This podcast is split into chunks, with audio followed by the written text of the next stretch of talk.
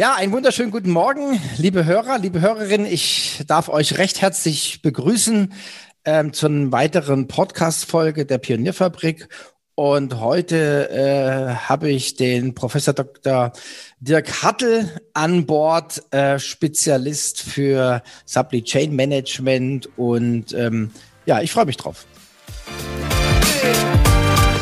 Herzlich willkommen zum Pionierfabrik Podcast. Thomas Barsch spricht darin mit Experten über Geschäftsmodelle und die Schwerpunkte Marketing und Vertrieb. Du findest Thomas Barsch auf Xing und LinkedIn. Er veranstaltet regelmäßig das Digital Breakfast.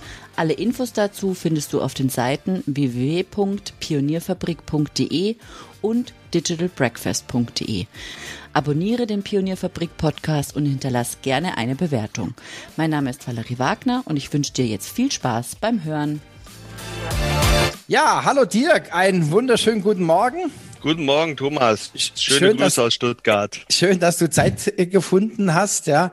Ähm, ich habe mal ein bisschen, ich habe mal so ein bisschen im, im, im, im Kopf recherchiert, ähm, seit wann wir uns kennen. Weißt du's?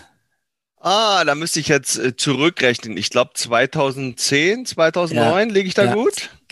100 Prozent. War mir klar, dass du das weißt, ja, weil dein Gedächtnis, also 2009, 2010, äh, damals an der FOM kennengelernt und dann hast du mich ja recht schnell dann rübergezogen zur DHBW. und da bin ich ja jetzt auch noch tätig und wir haben vielleicht für die Hörer, wir haben schon äh, sehr, sehr tolle Projekte miteinander gemacht. Also ähm, das hat mir immer ähm, unheimlich viel Spaß gemacht und ich, ich erläutere mal gerade kurz, was wir da gemacht haben. Ähm, das war einmal im Jahr. Ähm, das waren so Studentenprojekte, wo wir dann zu Firmen gegangen sind und haben dann bei den Firmen, also so Unternehmensberater ähnlich, dann vor Ort äh, Themen behandelt, äh, also spannende Themen im Bereich Logistik ähm, die die Firmen hatten. Ja, fand ich genial und ich muss ehrlich sagen, das war für mich immer ein Highlight im, vom Jahr. Äh, also es ist jetzt kein ist jetzt kein Schmann oder so, sondern das war wirklich so, weil da unheimlich viel passiert, auch mit den Studenten. Äh, also die entwickeln sich dann noch mal äh, einen Quantensprung weiter, ja, und äh, es war immer toll. Genau, und ähm, daher kenne ich den Dirk Hartl und wir haben ja heute das Thema digitale Supply Chain äh, und zwar nicht nur für Konzerne, sondern auch vielleicht, und die, der Frage gehen wir nach, auch für kleinere Unternehmen. Dirk, schön, dass du da bist. Vielleicht stellst du dich einfach noch mal kurz vor, bevor wir dann einsteigen. Genau, mache ich doch gerne, Thomas. Ähm, Dirk Hartl ist mein Name, ähm, komme ursprünglich aus der Nähe von Kassel, hab, ähm, bin von Haus aus ähm, BWLer, ähm, und ähm, setze mich, hm, ja, habe an der Technischen Universität München promoviert im Bereich Logistik, Supply Chain Management ähm, Anfang der Nuller Jahre und bin so zum Thema Logistik und Supply Chain Management gekommen. Ähm, Finde das Thema immer noch spannend, auch wenn ich mich da schon über 20 Jahre mit dem Themenfeld auseinandersetze und ähm, bin ähm, Studiengangsleiter an der Dualen Hochschule Baden-Württemberg Stuttgart und leite dort einen Bachelorstudiengang mit Schwerpunkt Logistik und Supply Chain Management. Dual, diejenigen, die es aus, äh, die aus Baden-Württemberg äh, dabei sind, kennen das Modell. Die DHBW als größte Hochschule Baden-Württembergs. Dual bedeutet, die Studierenden haben, du hast es eben schon erwähnt, ähm, einen Vertrag mit einem Unternehmen und ähm, ja, so bin ich eben in dem Themenfeld dann eben tätig. Und das Thema Digitalisierung betrifft uns alle. Da bist du ja der vielen Jahren schon einer der ersten gewesen, denke ich, die sich mit dem Themenfeld auseinandergesetzt haben. Und ähm, Digitalisierung betrifft natürlich auch das Thema Supply Chain Management. Und äh, ja, ich denke, dieses Thema digitale Lieferkette ist ein Thema, was viele interessiert, äh, gerade auch die Unternehmen, auch aus den Gesprächen mit Unternehmen heraus, die ähm, sich eher selber im Mittelstand verorten. Mhm. Also das ist ja jetzt gerade auch ein Thema, äh, das habe ich auch bei dir gesehen, dass es jetzt gerade so äh, aufpoppt. Äh, du hast ja auch so ein paar Veröffentlichungen ja, äh, zu dem Thema.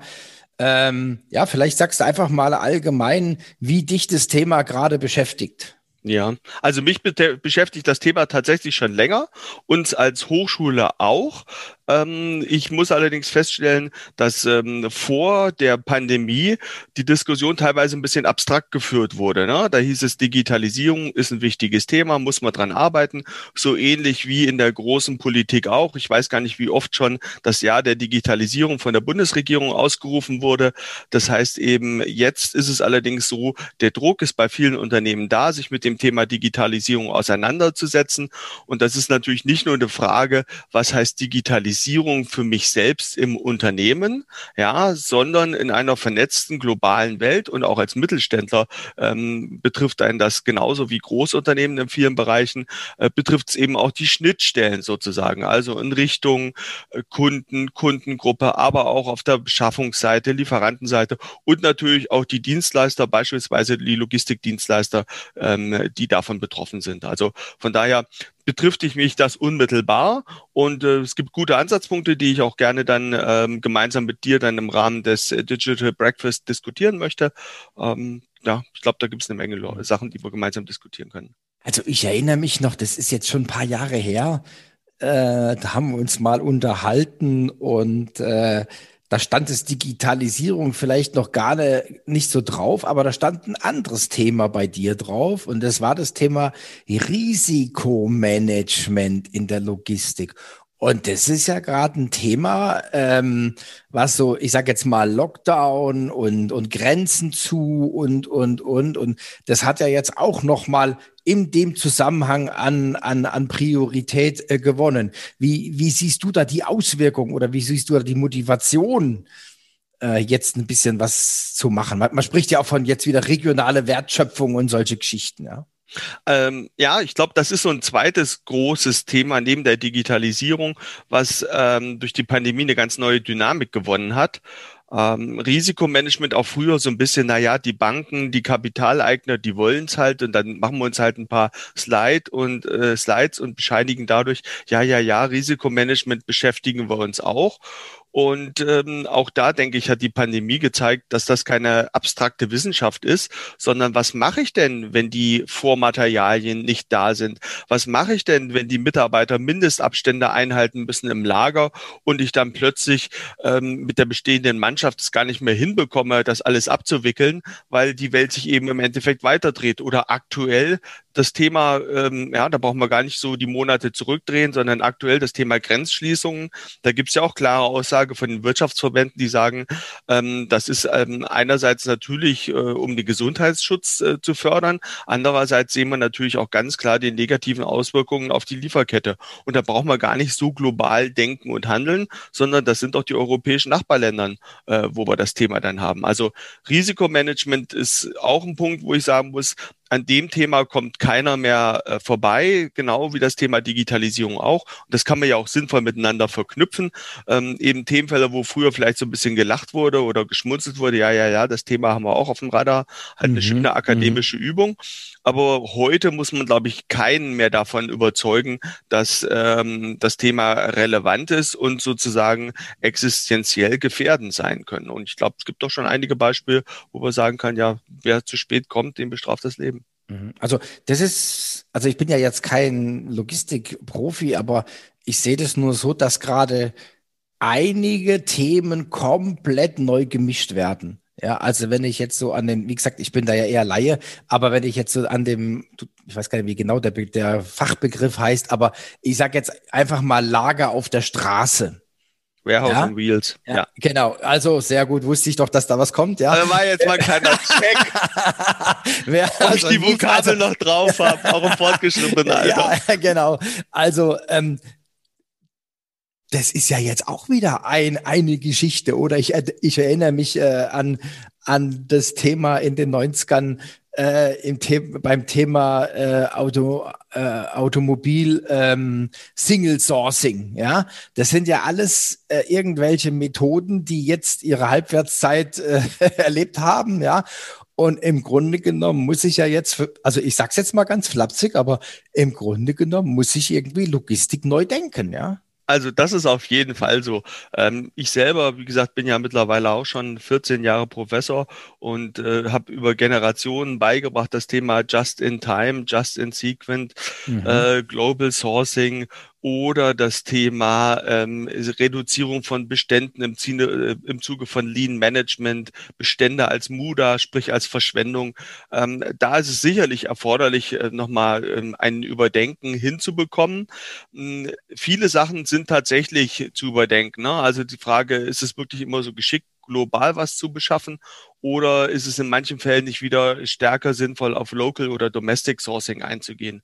Oder ich sag mal, per Rasenmäherprinzip die Bestände runterfahren, das kann es auch nicht sein, sondern ich glaube, in der Lieferkette, egal ob sie jetzt analog oder digital ist, muss ich schauen, wo sind meine neuralgischen Punkte, wo sind potenzielle oder reale Engpässe und an denen muss eher das Credo lauten, Bestände aufbauen als Bestände mhm. reduzieren. Mhm. Ähm, mhm. ich glaube, das ist nochmal ein ganz wichtiger Punkt der in vielen Bereichen zum Umdenken kommen wird oder führen wird, gerade in Logistik und Supply Chain Management. Ich persönlich glaube nicht, dass jetzt sozusagen alles wieder Rolle rückwärts kommt und alles, was mal ausgelagert wurde oder in die globale Welt ähm, verlagert wurde, jetzt von heute auf morgen wieder zurückkommt und dass wir wieder alles, was weiß ich, unser Gemüse und Co. alle wieder äh, im eigenen Garten anbauen und sagen, äh, wir brauchen nicht mehr die globalen Lieferketten. Ich glaube, das kann ich mir schwer vorstellen in einer ähm, weit entwickelten Volkswirtschaft ähm, aber manche Sachen sind tatsächlich zu überdenken. Und das, was man mhm. vorher mal gepredigt hat,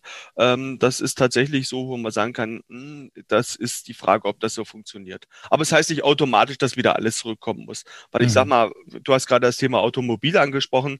Wenn man so den Blick äh, Richtung China, China, China, China, je nachdem, ähm, Wie auch, wo man herkommt, ja. ja, genau.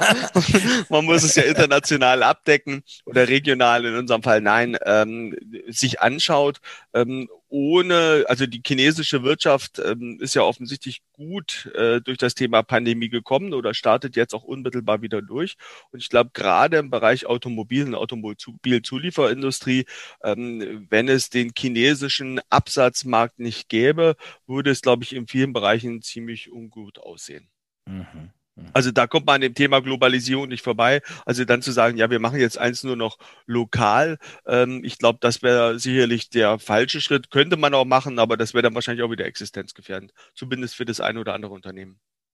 Es gibt ja auch, es gibt ja auch in jeder in jeder äh, Situation gibt's immer äh, gute und, und schlechte oder Gewinner und Verlierer. Und ähm, jetzt zum Beispiel, ich habe mich neulich mit einem Bekannten sehr ausführlich unterhalten, äh, die im Bereich E-Commerce, ja, Online-Shops unterwegs sind, ja, und ähm, da war zum Beispiel die Aussage, ähm, dass viele, ähm, dass viele beim Black Friday gar nicht mitgemacht haben, ja, weil sie so die Hütte voll haben, da, äh, die, die gesamten äh, White Colors äh, gehen ab 16 Uhr ins Lager und verpacken, äh, weil sie einfach zu wenig Kapazitäten haben und, und sie das Zeug nicht rauskriegen. Ja, also ähm, wie siehst wie siehst denn du das in in dem Bereich? Ja.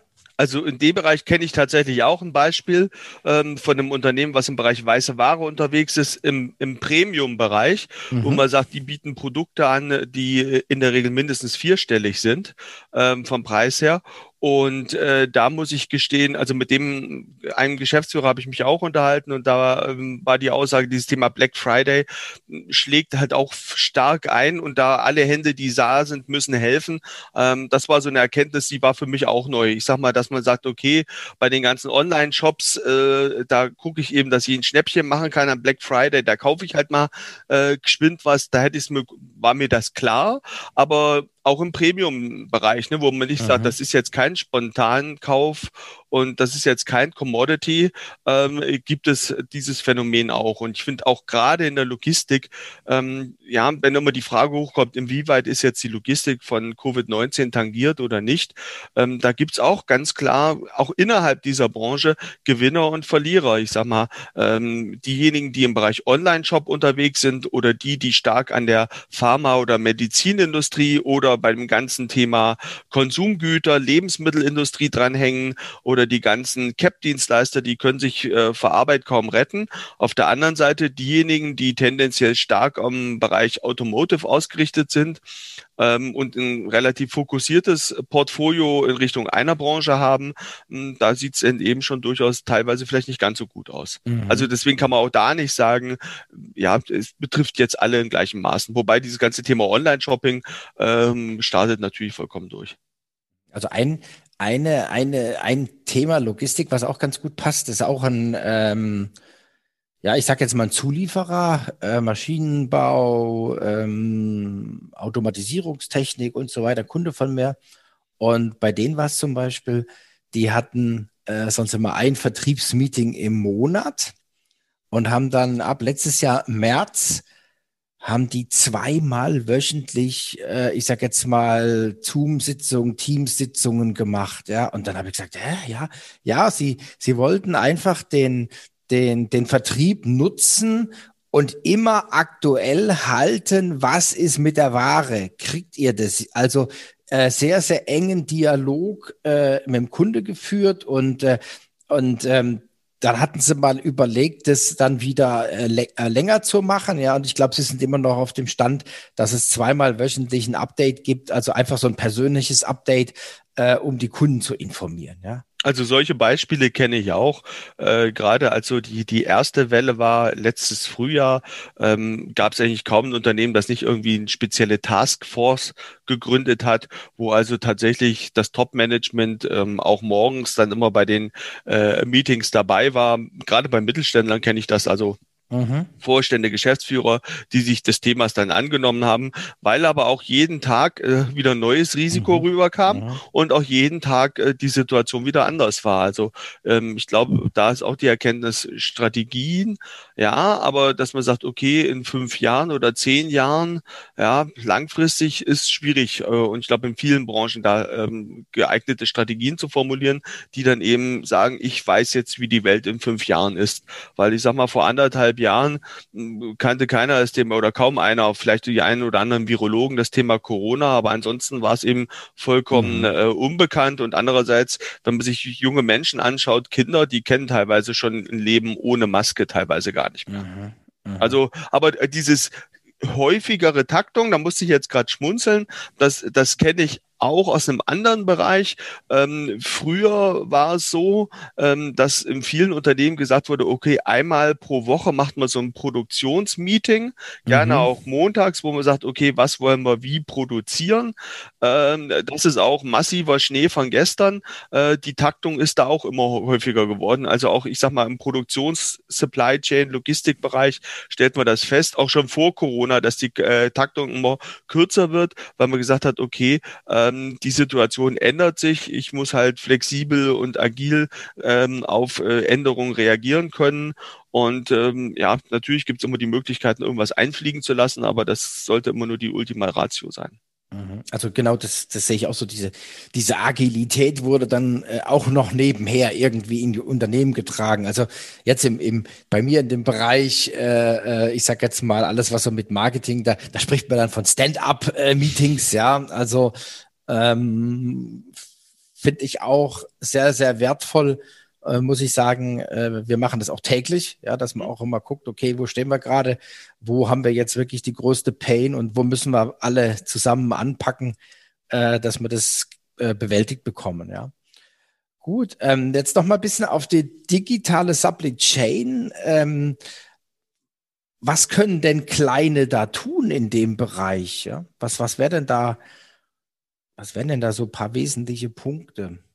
Ja, also ich sag mal so, wenn man sich Beispiele anschaut in der Praxis, auch was so veröffentlicht wird, das sind natürlich oft Großunternehmen, ähm, die haben ähm, ja Stabsstellen, ganze Bereiche, die sich mit dem Thema Digitalisierung auseinandersetzen, haben noch üblicherweise eine andere Verhandlungsmacht gegenüber ihren äh, Lieferanten, aber teilweise auch gegenüber Kunden.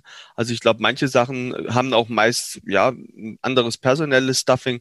Ich glaube, äh, da ist es äh, schon ähm, ja schwierig, das immer eins zu eins auf mittelständische Unternehmen, die vielleicht nicht das Personal haben und auch nicht die zeitlichen Ressourcen haben, da das eine oder andere zu übertragen.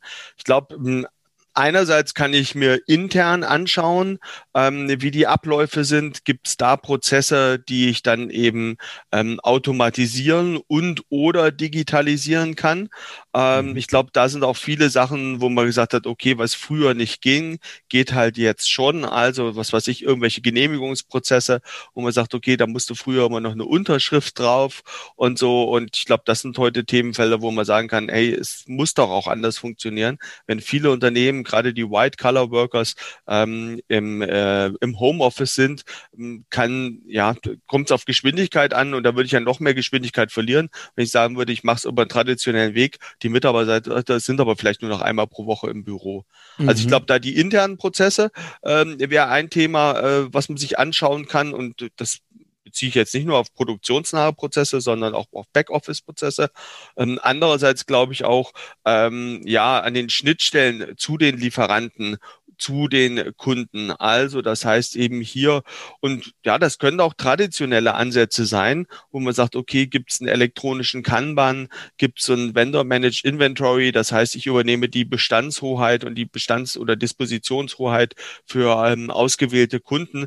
Früher musste man da immer high sophisticated Lösungen haben. Mittlerweile gibt es auch günstige Lösungen, die äh, internetbasiert sind. Also ich glaube, auch da ähm, gibt es Möglichkeiten. Einerseits in der Informationslogistik, Logistik, andererseits aber auch in der klassischen physischen Logistik, wo ich sage, okay, da gibt es Möglichkeiten der Digitalisierung, die vielleicht so heißen, aber die vielleicht nicht so heißen, aber in vielen Fällen eher so Single Points sind. Und die Idee muss eigentlich die sein, zu sagen, okay, wir haben schon Ansätze, weil ich glaube, kein Unternehmen gerade heute äh, fängt da jetzt bei Null an, sondern die Idee muss sein, zu sagen, die individuellen Ansätze muss man zu einer Strategie zusammenführen zu einer Digitalisierungsstrategie. Und da glaube ich ehrlich gesagt nicht, dass die von heute auf morgen überholt sein wird. Ähm, und dann muss ich eben das gesamthaft formulieren im Unternehmen und dann eben nach außen an den Schnittstellen. Ich glaube, dieser Spruch, kehre zunächst vor deiner eigenen Haustür, ist mhm. da ganz entscheidend.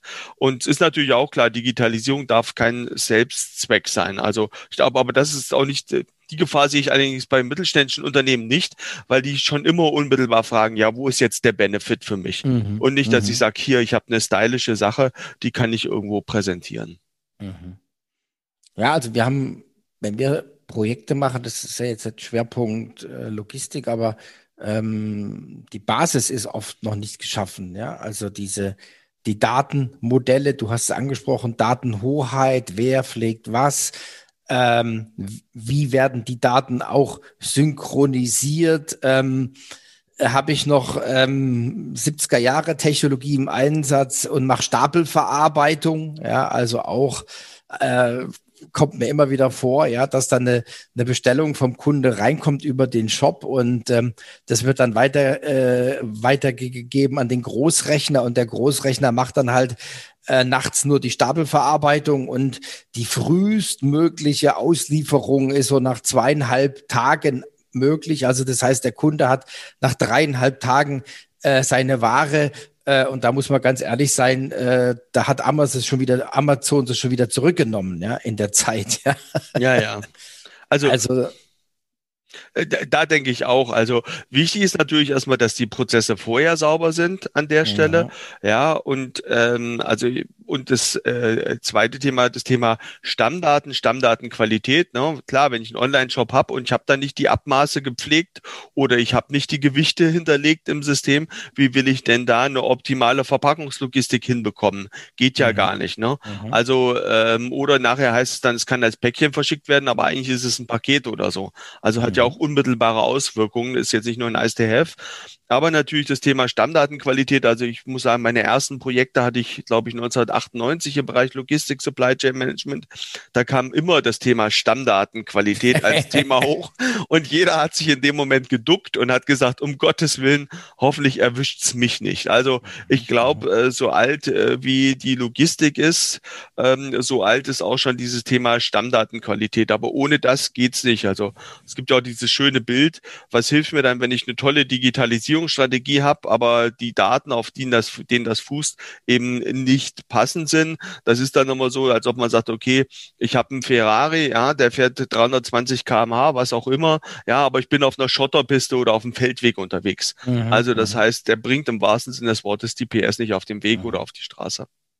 Also ich glaube, das haben lange, haben lange Zeit die Firmen unterschätzt, was es bedeutet. Und äh, ich erinnere mich auch noch an, an Szenen, ja, ähm, im, im, im Einkauf, ja, ähm, wenn dann Artikel angelegt wurden, ja, und dann gab es dann Zwangsfelder, ja. Und ähm, um Gottes Willen, so ein Rotz, ich will doch einfach das Ding bestellen, ja. Und dann wurde irgendwas reingeklopft, ja. Und das hat einem nachher natürlich eingeholt, ja, weil wie du sagst, dann äh, Gewicht hat nicht gestimmt und und und. Und das ganze das ganze äh, wurde ja dann noch exponentiert, wenn das, wenn man auch dann ins Ausland geliefert hat und und irgendwelche Paletten äh, einplanen mussten oder irgendwelche Lager Lagerorte reservieren und und und ja, also ähm, ich glaube, da haben viele noch noch Hausaufgaben zu machen und ähm, ich meine umsonst umsonst äh, ist eine Stamm, Stamm, äh, Stammsatzanlage im SAP nicht so aufwendig, ja.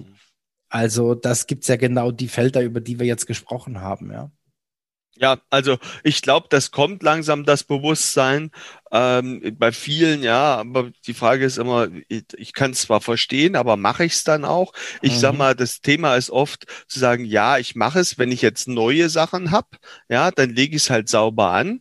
Aber mhm. wenn ich beispielsweise im Maschinenbau, ja, im Bereich Ersatzteile bis zu 25 Jahre zurückgehe, ja, ähm, ja, die ist durchaus bei renommierten, großen oder auch mittelständischen, äh, die sich darüber über den Service differenzieren, ne, weil sie sagen, mhm. ich biete es dir an äh, dann natürlich schon ganz klar eine Herausforderung. Ähm, da ist es eben mit Stammdatenqualität, lasst uns das doch mal auf Vordermann bringen, äh, wahrlich schneller gesagt als getan.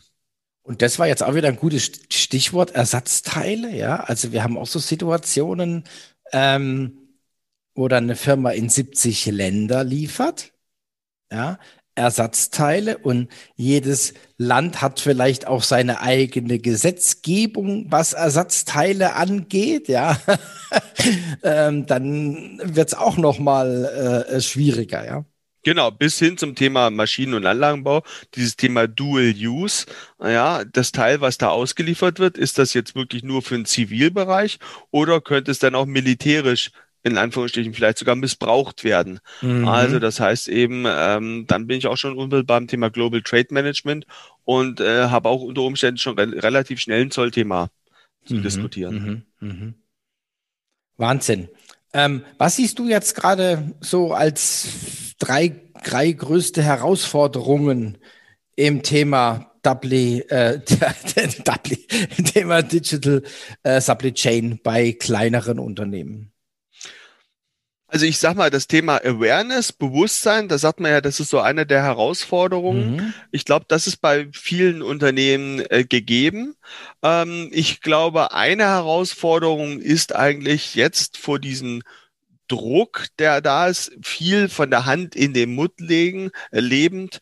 Ähm, also die Fragestellung, ähm, habe ich denn die Ressourcen dafür überhaupt? Weil es quengelt, es dringt, es ist immer was. Ich habe mal einen Logistiker kennengelernt, der hat gesagt, ich habe einen unheimlich stressigen Job, aber am Ende des Tages ist immer alles gut. Ja, also das heißt eben hier der Druck ist da entsprechend hoch. Also ich glaube, eine Herausforderung ist in meinen Augen ähm, tatsächlich die die Ressourcen ähm, für ähm, solche Digitalisierungsthemen zur Verfügung zu stellen.